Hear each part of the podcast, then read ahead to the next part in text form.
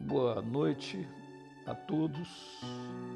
Bem-vindo a mais uma viração do dia.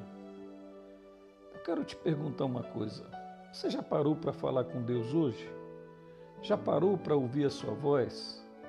É incrível como somos abençoados quando meditamos a palavra de Deus.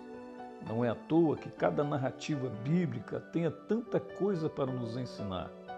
O Jardim do Éden é um desses casos. Lá aconteceram episódios marcantes que muitas vezes deixamos de notar por negligenciar o estudo e a meditação bíblica.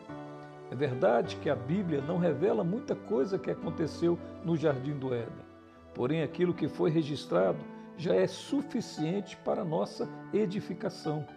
A Bíblia pode até não satisfazer todas as nossas curiosidades, mas certamente dará pistas para as nossas indagações. Ao criar o homem, Deus ele lhe deu condições físicas e espirituais a fim de relacionar-se com a humanidade.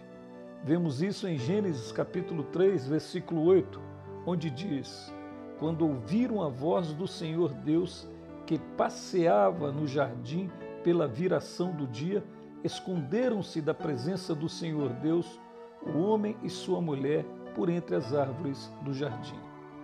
Deus ele não estava preocupado com o erro de Adão, mas sim com a distância que ele criara desde então. Lá em Gênesis capítulo 2, versículo 16 e 17, Deus fala com Adão as seguintes palavras: De toda árvore do jardim comerás, comerás livremente, mas da árvore do conhecimento do bem e do mal não comerás porque no dia em que dela comerdes, certamente morrerás. Queridos, que cena gloriosa! A criatura ouvindo a voz do seu Criador. Embora não saibamos exatamente em que lugar do jardim Adão estava, muito menos a distância entre ele e Deus, uma coisa certa: ele ouviu a voz de Deus e a compreendeu. Desconhecemos a reação que Adão teve com tal experiência, porém cremos que lhe marcou por todos os dias da sua vida. Existem boas razões para afirmar que Deus falava constantemente com Adão. A Bíblia não revela quantas vezes foram, nem o conteúdo dessas conversas. Entretanto, isso não significa que aquilo que Deus disse a Adão se limitou apenas ao que foi escrito por Moisés. Temos que entender que o autor do Gênesis não tinha como objetivo relatar todos os detalhes do dia a dia de Adão. Por outro lado, podemos compreender a partir de Gênesis 3:8 que Deus falava frequentemente com Adão pela viração do dia. Era dessa forma que a voz de Deus ecoava no jardim. A palavra do Senhor nos permite concluir que a voz de Deus é algo majestoso. Imagine conversar com Deus sem nenhuma barreira. Isso não é fantástico? É interessante a forma como Deus faz as coisas. Ele poderia ter colocado Adão em qualquer outro lugar, porém decidiu fazer algo ainda mais maravilhoso. Isto é, o colocar no jardim do Éden. É lá que Deus põe o homem que havia formado. Colocou Adão ali para cultivar e guardar este lugar tão lindo, tão belo. Essa era a missão de Adão. O jardim do Éden era um lugar propício para que Deus falasse com o homem. Queridos, Deus ele quer se relacionar conosco, mesmo que alguns ainda tentem se esconder dele. Será que Deus tem encontrado lugares propícios para você ouvir a sua voz? No lugar onde estamos, há espaço para você ouvir a voz de Deus? Vamos orar, queridos? Pai, em nome de Jesus, meu Deus, a palavra do Senhor, Deus deixa muito bem claro, Pai. Ó oh, Deus, que aqueles que se achegam ao Senhor, Pai, ó Deus, serão ouvidos, ó Pai, pelo Senhor, Pai. O Senhor diz: aquele que me buscam, esses me encontram. Meu Deus, queremos buscar o Senhor, queremos encontrar com o Senhor.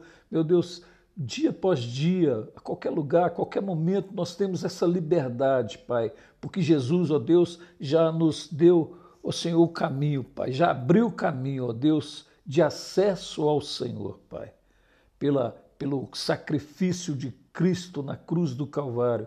Ó meu Deus, o nosso acesso até a tua face já está aberto, meu Deus. Muito obrigado, Deus, ó Senhor, porque o, o caminho foi aberto, ó Deus, e, e, somos ouvidos, ó Deus, nas nossas necessidades, meu Deus, somos socorridos, meu Deus, na, nós, na nossa tribulação, nas horas das nossas adversidades, meu Deus, porque o Senhor é um Deus não somente de longe, o Senhor é um Deus de perto, Pai, um Deus que socorre, meu Deus, os seus filhos, as suas filhas. A palavra do Senhor diz que o Senhor, Pai, ouve o clamor do aflito, ouve o clamor do necessitado.